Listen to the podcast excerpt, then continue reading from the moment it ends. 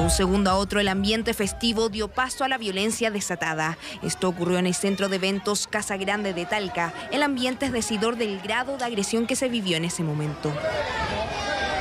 La riña con los minutos se intensificó en violencia como también en peligrosidad. De un momento a otro, los puñetazos y patadas dieron paso a disparos a mansalva.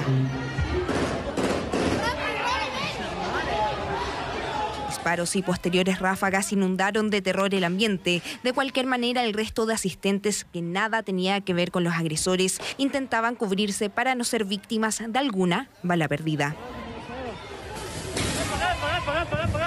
La policía aclaró que en cada bando involucrado inicialmente en la riña hubo alguien con armas de fuego que no trepidaron en usarlas en un lugar con cientos de personas. Sin mayor culpa ni consideración, la idea simplemente era matar al enemigo ocasional. Dos personas eh, habrían tenido una, una discusión y ambas habrían sacado armas de fuego, disparándose mutuamente. Una de ellas eh, resultó fallecida y dos personas lesionadas. Un nuevo muerto producto de un disparo en el país. Estamos en coordinación con el Ministerio Público Local y ya bueno, barajamos algunas hipótesis respecto al hecho y algunas entidades posibles de los autores.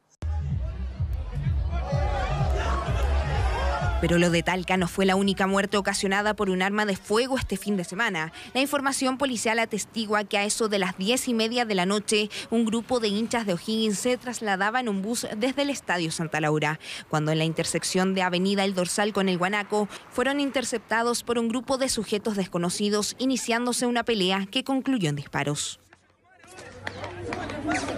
Empezaron a correr, eh, balazos, ráfagas de balazo, eran muchos, muchos, muchos. Podría haber sido no uno, sino que muchos más. Otro enfrentamiento que terminó con la vida de Cristian Padilla Peña, de 26 años. Aún no hay antecedentes concretos de quién disparó.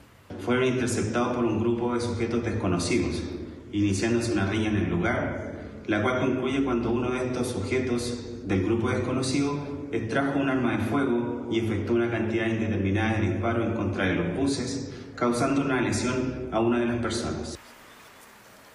En Pudahuel, pero a solo horas de diferencia ocurrió otro homicidio. Un joven emprendedor llamado coloquialmente como Maverick murió también producto de una bala. Él solo buscaba ir en defensa de una vecina cuando un desconocido simplemente le disparó a su tórax. Vino un loco drogado, empecé a intimidar con una pistola, tiró un disparo y primero cayó como al, al árbol.